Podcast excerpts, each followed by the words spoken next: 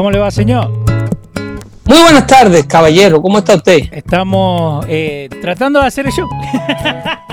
Tratando. Sí, no, no. Tuvimos que apagar todo, prender todo. No, estamos bien, estamos bien. ¿Cómo le va, señor? Tenemos todo en orden, todo en orden por este lado. Eh, hay unos, unos problemas técnicos con la computadora grande allá, me dijo. Sí, sí, sí. Son, eh, eh, choque pup, pero ya la, ya la tenemos casi arreglada. Ya estamos, estamos bien. Ahí tenemos al amigo. Eh, a Yomar. A Yomar, Yomar, Yomar Peña. Sí, señor. Ese es el colaborador técnico nuestro por excelencia. Sí, señor, y nos está ayudando bastante ahí. Mañana mismo le, conectamos todos los cables que hacen falta y volvemos a la normalidad. El come alambre. El come alambre.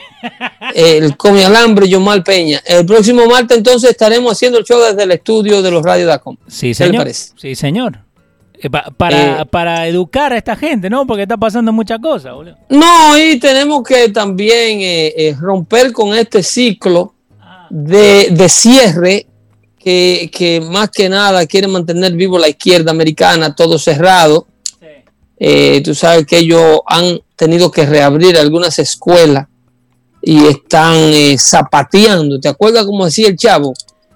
Que zapateaba en el piso cuando no quería hacer algo. Sí, si quiere hablar de escuela, tengo como, para, como cuatro horas para hablar de escuela.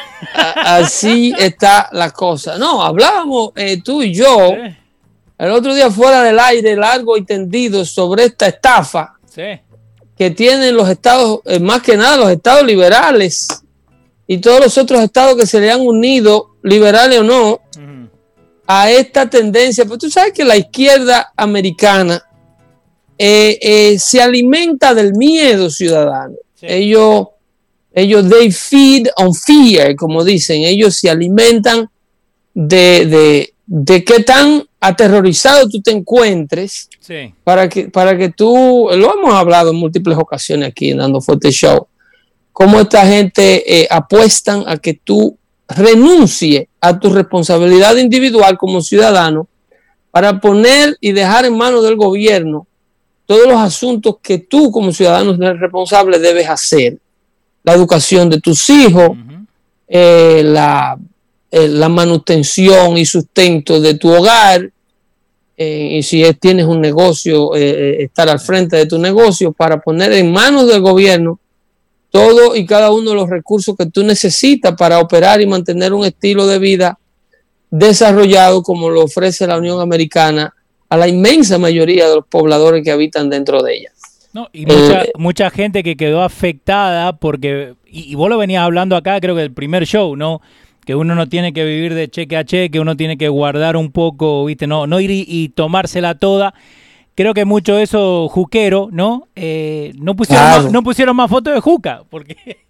Claro, porque el gobierno no quiere que tú seas autosuficiente, este gobierno grande, liberal de izquierda, porque ellos quieren que tú dependa de ello, que tú levantes ese teléfono y lo llames o abras esas aplicaciones en el internet y aplique para un sistema de asistencia social. Muchos dirán, Pedro, pero es que en esta pandemia eh, todo el mundo ha necesitado que le metan la mano. Sí, estamos de acuerdo, estamos perfectamente de acuerdo.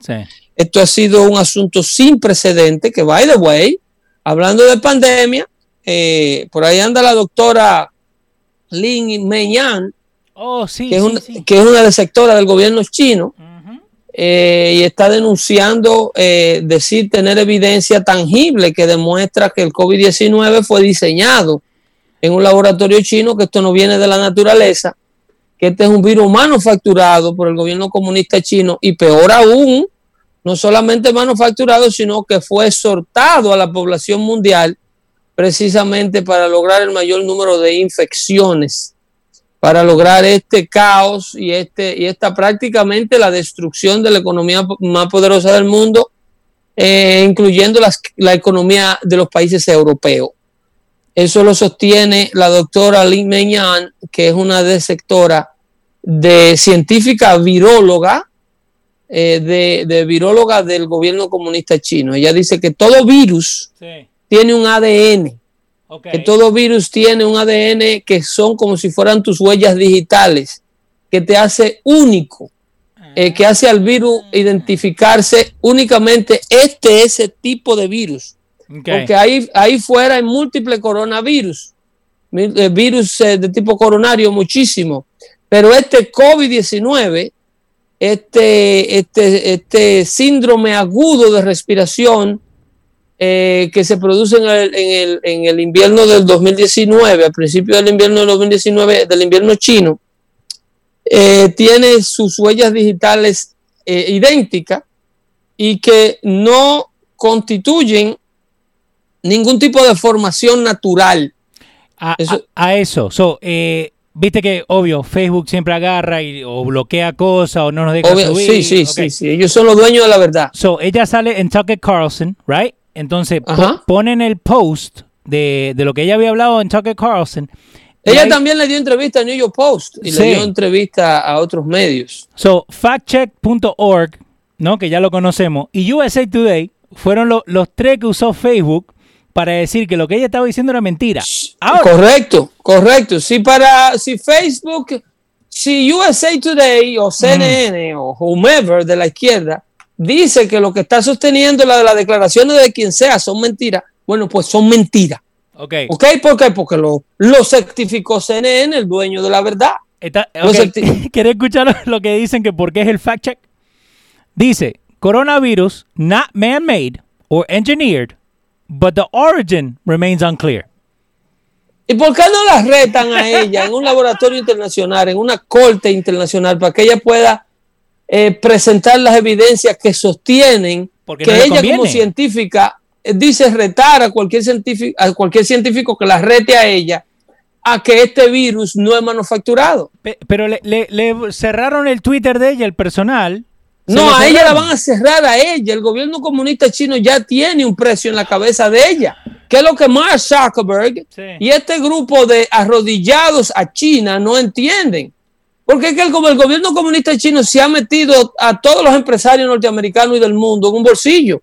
Mira, aquí ahora mismo acaban de eh, eh, el, el, el, el, ¿cómo se llama? El, el Attorney General Office acaba de publicar que eh, hay un grupo de, vinculado a, Life Matter, bueno, una, una, una, sucursal de Black Lives Matter, que está directamente vinculado a un financiamiento de, de China.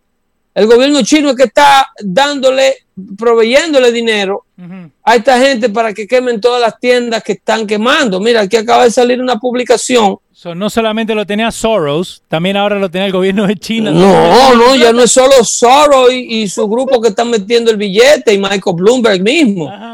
Dice, eh, dice, a group led led by one of the founder of Black Lives Matter okay. has tied to progressive pro-China organizations that act as a fiscal sponsor to the group. According, according to a new report by a conservative think tank.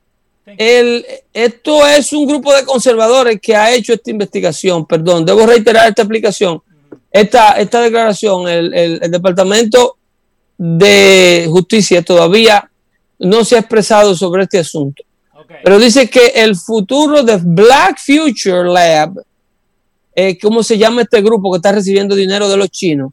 Black Futures Lab el laboratorio del futuro negro, eh, que constituye, eh, which is, which is, uh, which says it's a work with black people to transform our community, building black political power and changing the way the power operates. Okay. Eh, la fundadora o la directora se llama Alicia Garza, hispana, ¿eh? No sé qué tendrá de negra Alicia Garza, pero está metida ahí. No va a ser como la maestra. Esa es una de las cofundadoras de, Black Lives Matter. Garza. Alicia, Garza, sí, es una de, de las duras. Garza. Eh, Garza, Alicia Garza, sí. Si haces un link en Alicia Garza, va a buscar, creo que es de descendencia mexicana. El apellido nomás. Uh, New Heritage Foundation Investigation have found The Black Future Lab website says the group is a project of pro-China group called the Chinese Progressive Association. Black Future Lab is a fiscally sponsored project on the Chinese Progressive Association the donate that the, the donates sections of the the new websites. ¿Cómo es? Section of the new websites. No. No. Click on the banner of the page and the user of the CPA webs. Oh my God. You ready? Dale. Okay. Porque a lo mejor la gente cree que nosotros no inventamos todo esto que decimos. No, la muchacha esta, eh, como eh, Alicia Garza, right? Sí. So Alicia Sí. Garza, eh, no, es, that's not her birth name, right? Her birth name is Alicia Schwartz. Eso no Ah. es tan Black Lives Matter, ¿no? ¿Qué es lo que es eso? Es judío. Entonces, ¿qué Oh, pasa? Es blanquita. Ella, she grew up in a mixed race, mixed religion household. El, pap- Ok. el papá, el stepfather es ah, ya, Jewish. ya, ya me llega, ya sé cuál es. Ya estamos, sí, ¿no? El stepfather es judío y la mamá es afroamericana. Ella identifica como Jewish. By the way, es toda información que lo pueden encontrar ahí en el internet, ¿no? Seguimos bajando. En el 2003, ella se, se junta con Malachi Garza, de 24 años, un transgender man and a community, uh, community activist. Y en el 2004 sale como Queer to Her Family. En el 2008 se casa y por eso que se llama Garza. Ahí tenés. Ya, el Garza es el apellido. Parece Ah. que el esposo es hispano. Eh, yeah. Bueno, transgender man. ¿Is that a woman? or- no, no entiendo. Es Eh, a transgender man, o sea, es son dice. ambos gay y se casó con una operada. eh, parece. Pero No, basically- eso es, un- mira, es un lío del diablo, So, loco. so, ok, so, pero eso no este es, eso no este es es el nuevo orden, esta es la sociedad que quiere correr a América y quiere eh, transformarla. Ok, y pero- fundamentally transform it. Exactly, pero eso no es appropriation, que ella eh, eh, no quiere usar el nombre de Schwartz, right? No, porque la identifica Eh, ok. y le quita credibilidad para la causa que ella está tratando de representar. Oh my God. Porque eh, recuérdate como tuvieron que removerle a aquella profesora blanca sí. por hacerse pasar por negra para que le dieran eh, y así logró ser este eh, eh, la, la principal de una de una escuela De- creo que una high school en uno de estos estados Del NAACP. y la, she tip- was- la tipa se, se, se ponía agua oxigenada en el pelo para que se le pusiera crespo Exacto. Y no, y estos días hubo otra, eh, ahí en NYU. Ella enseñaba eh, Black Studies eh, y no tiene, Correcto. nada, de- no tiene nada de negra. Correcto. Eh, óyeme, la comunidad negra, como decía Malcolm X, está secuestrada por un sinnúmero. Dice, ¿por qué? Que siempre tiene que haber un blanco liberal en las causas nuestras. Sí, olvida. No. Eso, lo- eso se, se lo pusimos aquí como Malcolm X, un líder negro Ajá. musulmán, siempre criticaba esa, esa condición. De que todas las causas negras, dice, pero es que nosotros no producimos suficientes líderes. Nosotros no tenemos capacidad de producir nuestra propia gente. Que tenemos que estar siendo liderados por un sinnúmero de blancos liberales que son diferentes al blanco conservador, como la zorra lo es del lobo. Eso lo decía Malcolm X. Sí. Este, mira, pero hablando de, de- de todo un poco, Sí, contame. hablábamos tú y yo fuera del aire de este robo eh, que ha pasado, pa- de esto, estas autoridades que quieren mantener eh, todo cerrado, incluyendo el sistema de educación. Tú dices follow the money Yeah. para que te des cuenta detrás de todo que de qué, eh, eh, que por qué que la gente como Joe Biden y Nancy Pelosi y el grupo de izquierda que quieren mantener la economía y todo lo, lo, lo que hace la vida moderna posible en los Estados Unidos y en el mundo cerrado. Si sigues, if you follow the money, Yeah. te va a dar cuenta que aquí hay gente que está haciendo mucho dinero con el asunto de la pandemia. Yeah. Y no lo están haciendo porque lo están creando, sino porque se están robando el que estaba. Ujú. ¿Qué tal- Eh, qué mira, yo acabo aquí de hacer una investigación sobre lo que te hablaba a ti. Sí. Yo tengo un cliente, mira cómo nace esto. Yo tengo un cliente que es una, una compañía italiana grandísima que importa toda la ropa de diseñador. Y entonces ellos tienen eh, muchos warehouses en el área metropolitana de New York. De hecho, en New Jersey, en las inmediaciones de la ciudad de Nueva York. Entonces yo le doy mantenimiento a sus edificios de clima. Y operan, en uno de los edificios que operan, era un, una, un pequeño plantel donde operaba una escuela. donde plantaba un centro de educación. Okay. Ellos compraron el edificio y lo convirtieron en este centro de distribución de, de modas, de diseñadores. Un warehouse grandísimo, inmenso. Entonces yo estaba sentada, sentado con la directora del presupuesto, de, budget director, del presupuesto de mantenimiento de, de, todos los edificios de ellos. Y ella está, estábamos analizando y me está diciendo lo sorprendida y lo contenta que están, que están todos ellos allá, porque eh, debido a unos ajustes que hicimos, eh, eh, ellos se han podido ahorrar alrededor de un 40, un 60% en el, en el presupuesto de la energía eléctrica y el, y el, y el gas que usan para el edificio. Sí. Entonces yo le dije, wait a minute, uh, you should not attribute all that savings to the, to the work that we have done. It's, it's not fair. Mm. Y entonces me están diciendo, ¿y por qué? Digo, porque eh, en realidad ustedes, eh, en una de las plantas solamente, cuando explotó la pandemia en febrero, y esto es algo que ustedes debieran saberlo, en el mes de marzo, ustedes eh, le dieron layoff a más de, del 60% del personal de administración, que es, las áreas que mayor energía consumen, porque al warehouse donde trabajan los que mueven las cajas, nadie le da aire acondicionado, ni un clima. ahí los heaters de warehouse están a 55 grados. y en verano están a 80, 85. El que le dé calor, que se joda. El que le dé frío, que se ponga un abrigo. abrir la puerta.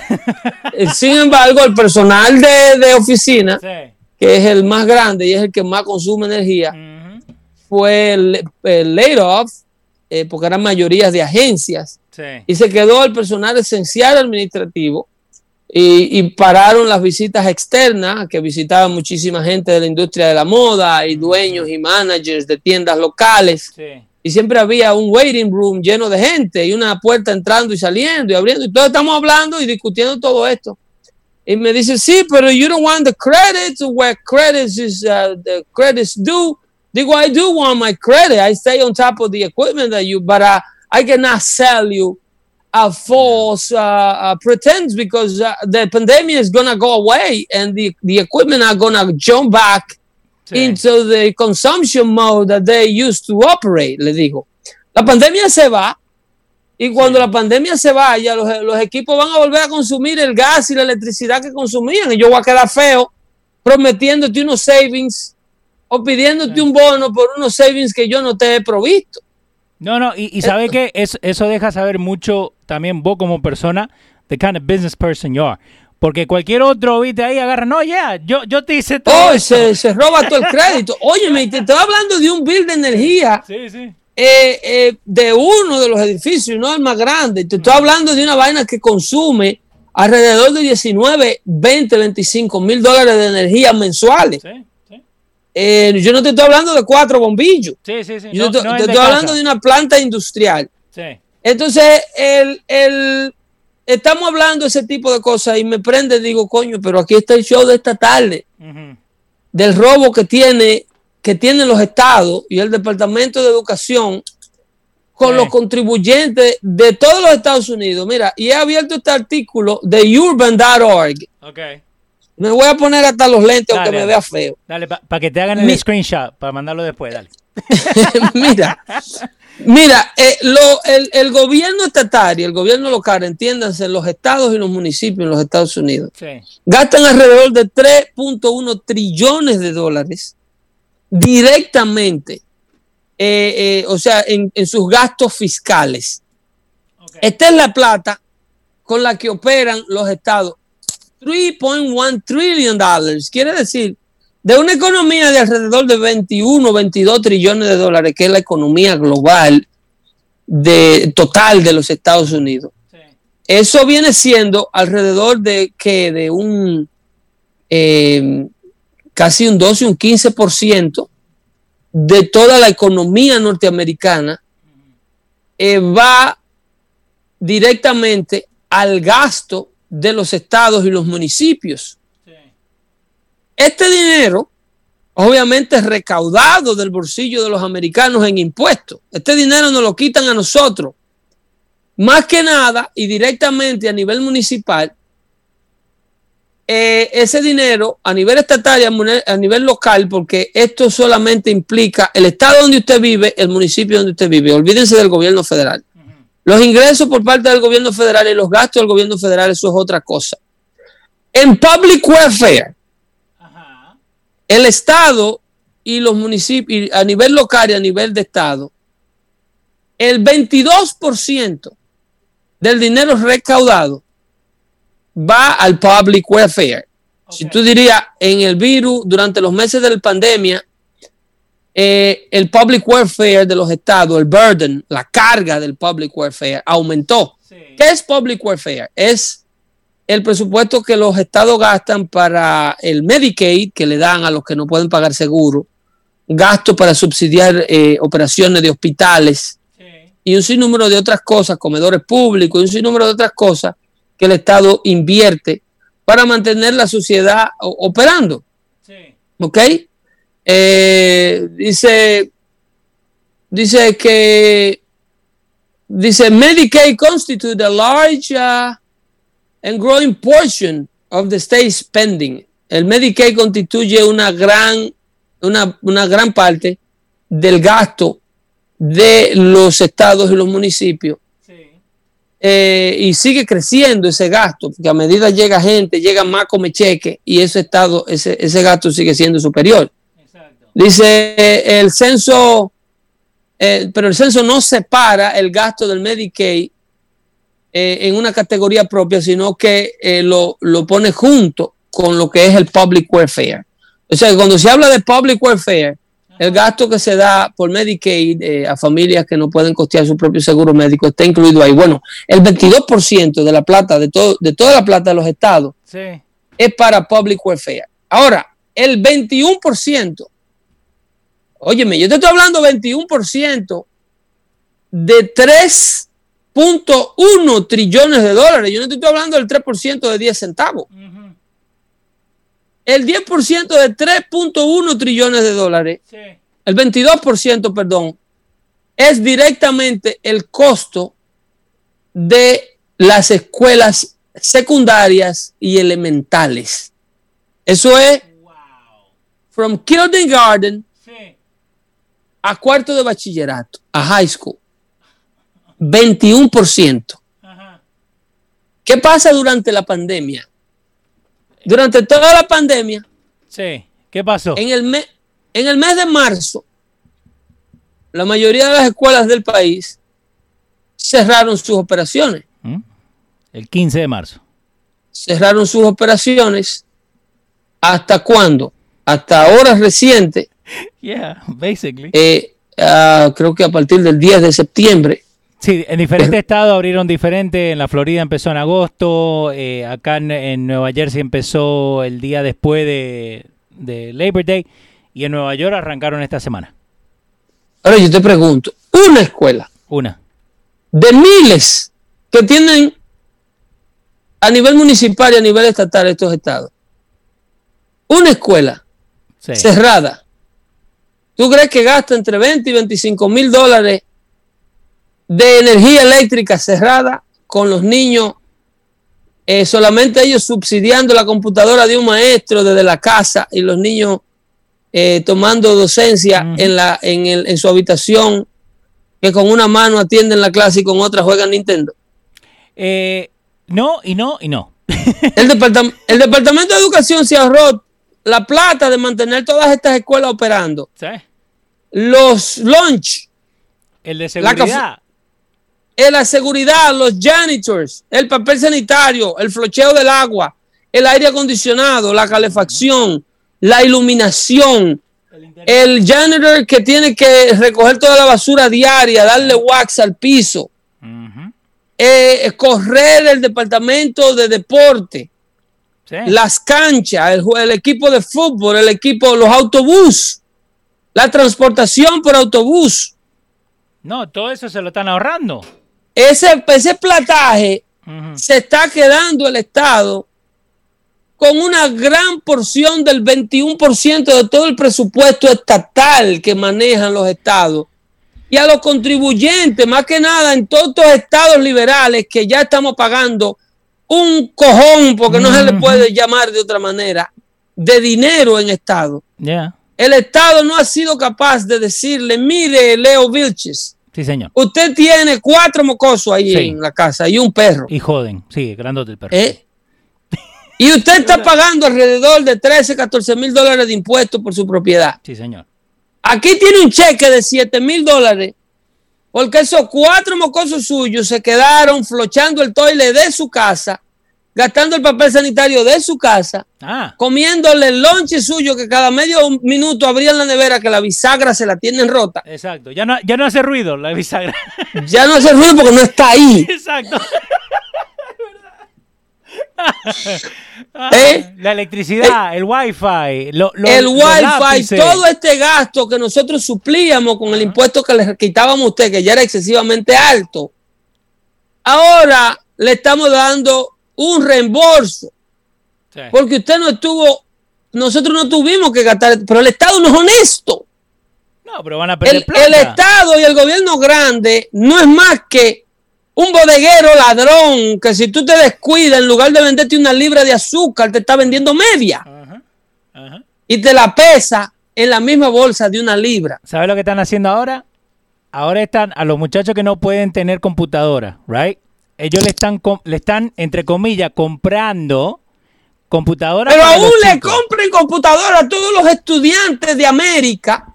Boludo. Esto no constituye ni siquiera una cuarta parte del gasto que esta gente se están ahorrando, loco. Lo que vos dijiste, lo del bodeguero, ¿no? Ellos están comprando Chromebooks que salen 200 pesos cada una, diciendo que gastan miles.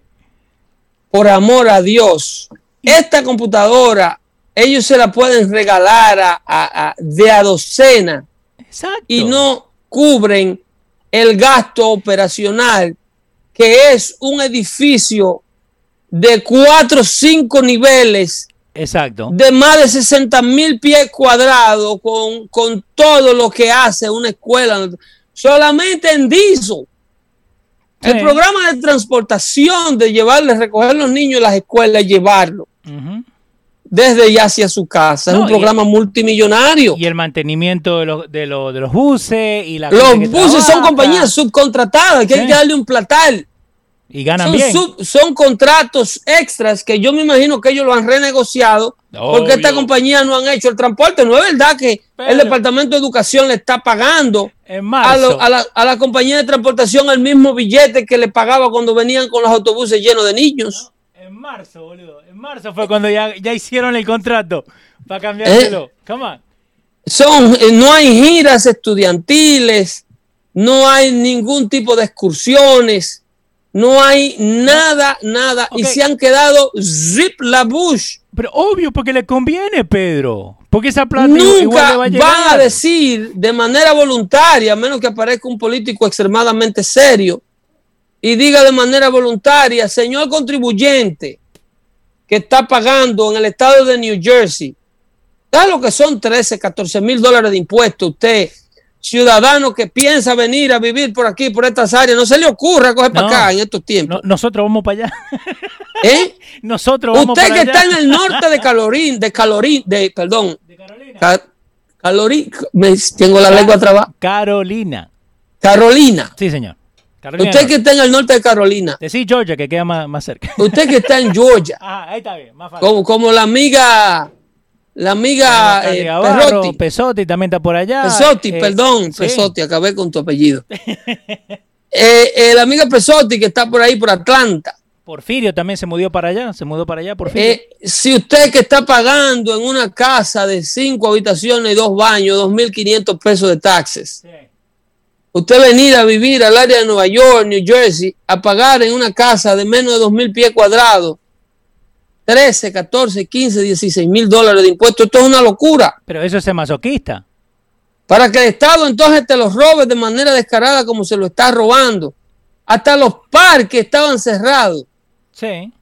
Los parques en donde ellos tienen que gastar un platar dando mantenimiento. Yo entiendo que muchas otras cosas subieron subió el gasto de lo que te hablaba, el 24% o el 22% de welfare budget subió.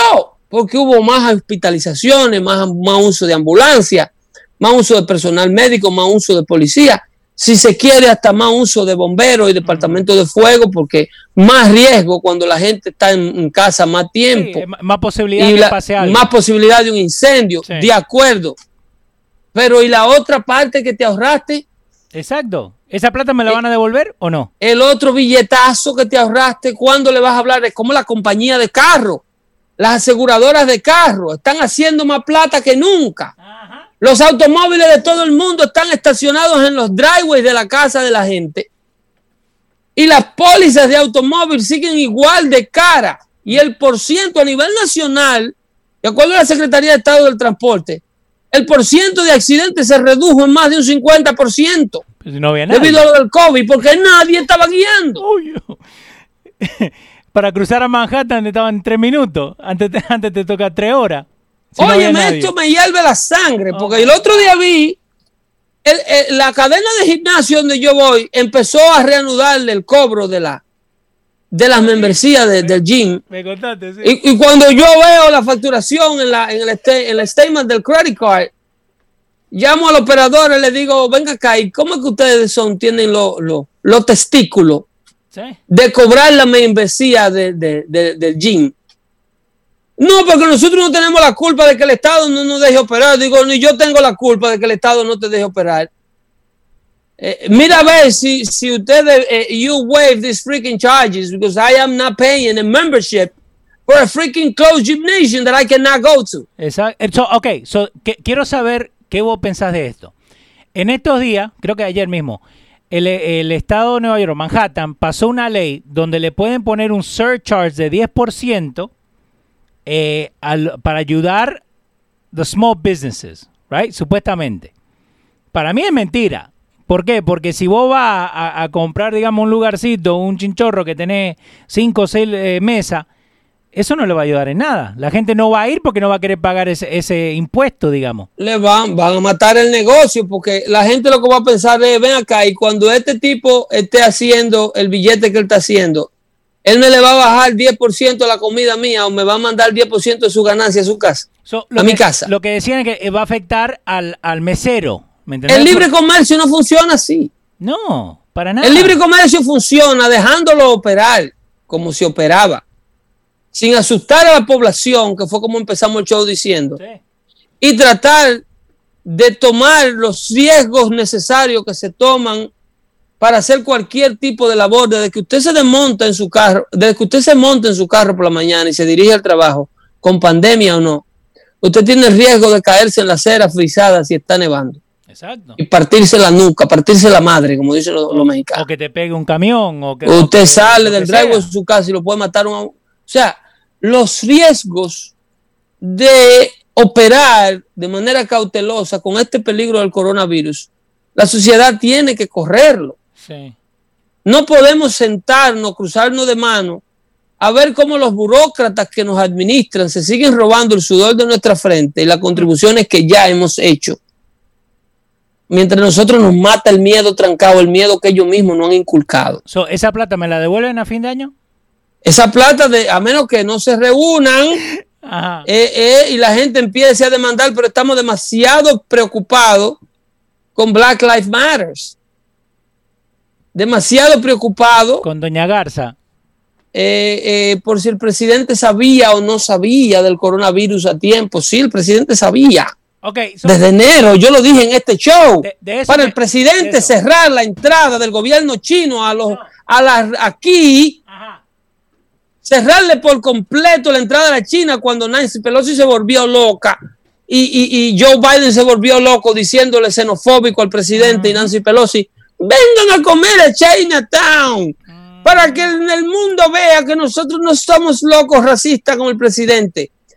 Señora estúpida, el presidente estaba manejando información de inteligencia que sabía que el virus chino, que usted ni siquiera que le quería que le llamaran virus chinos, era una cosa ultra peligrosa. ¿De dónde vino? Y a la vez que hacía todo lo que tenía que hacer para que el virus no se propagara, no se siguiera propagando de China aquí. Usted estaba tratando de removerlo de la Casa Blanca. Usted estaba demasiado empeñada en el impeachment en el medio del juicio de impeachment, el presidente tenía que írsele a su equipo de abogados defensores para salir a gobernar el país. Exacto. Pero, ok, so volvemos a lo, de antes, ¿no? Eh, si vos agarrás y le decía a la gente que hay extraterrestre, ¿no? La gente no sabe eh, facturar esa información. Entonces, si vos le decís todo lo que pasa, la gente se vuelve loca. Pero imagínate que él hubiese hecho lo contrario. Imagínate que el presidente hubiese dicho, estamos bajo ataque de un virus chino ultra peligroso que amenaza con erradicar la población americana. Este virus es ultra peligroso y está matando a toda Europa. Por favor, escóndanse. Uh, ese tipo es un loco. Ese tipo no sabe manejar información de Estado. A la gente no se le habla así. Es un maduro cualquiera. El presidente es un inmaduro, es un loco. Hace lo que tiene que hacer. Toma las medidas que tiene que hacer al momento en que no llama al pánico y trata de mantener la población en calma mientras que toma las medidas que debe tomar en medio de un impeachment, ¿eh? Exacto. Cuando lo están en medio, de, en medio de un juicio político. Ahora ellos están muy, muy preocupados con el libro de Bob Woodward. Eso. Asqueroso Bob Woodward. ¿Qué, es lo que tú me estás hablando de Bob Woodward? Eh, un tipo que se ha hecho millonario, se ha ganado la vida entera criticando presidente. Pero ¿por qué esperó hasta ahora? como dijo Trump. Porque ahora es cuando mejor se puede vender un libro. Exactamente. es que es un negociazo. Criticar al presidente Trump. Pero pregúntale a CNN que vive de ello. ¿Cuánta gente compró ese libro para escuchar eso? Si era tan importante. CNN vive de venderle mentira al mundo sobre Donald Trump. Yo no sé cómo se van a hacer el día que Donald Trump se vaya de la Casa Blanca. Ay, van a tener que cerrar. Van a encontrar otro. van a encontrar otro. Van, a tener que poner una pollera allá en la sede de Atlanta, allá donde está el headquarter de ellos. van a tener que vender fried una pollera. Una pollera de la, de la señorita Laura. Pero Señores, seguimos, Lea, se nos fue el tiempo. Sí, ya está. Seguimos trabajando eh, para tratar de llegar a ustedes en vivo, ¿eh? Sí, señor. El señor Leo Vilches está haciendo unos preparativos muy interesantes sí, para tratar de llegar a usted en vivo. Y, y, cuando se le dice interesante, ¿qué pasó ahí? No, no, no, ahí para que vean que la computadora de verdad que está jodida, la tenemos que arreglar. No, no, porque después dicen no, que uno no quiere hacer. En el rack, en el rack nomás hay puro alambre. Sí, después dice que Pero siempre hace, Siempre hacemos un gran esfuerzo para llegar a ustedes dando fuerte show. Y si no, y, y detalle a las 11, ¿no? le, vamos a seguir dando los detalles de cómo estamos dando el ultimátum, pero lo que sea que va a suceder, tiene que suceder antes del 3 de noviembre, que es el día de las elecciones. Eh, Así es que en esta ocasión vamos a estar trabajando en un show que se llama Pedro 2020, preparándonos para votar. Exacto, y gracias ya, le dije ahí el nombre, no lo podemos cambiar. no, ya está, como dijimos, Pedro 2020. Pedro 2020, preparándonos para votar. Ahí, ¿Ok? Ahí va a haber hasta plata envuelta en ese asunto. Hay hasta dinero de por medio. No, ya está. ¿Dónde está el cheque? Necesita mil pesos. Ah, ¿qué lo dice? pendiente a los radios de para más detalles. Pendiente. Pendiente a los radios de Acom. Eso viene y viene bueno. Me cuidas mucho. Hablamos ahí, Leo. Boca floja.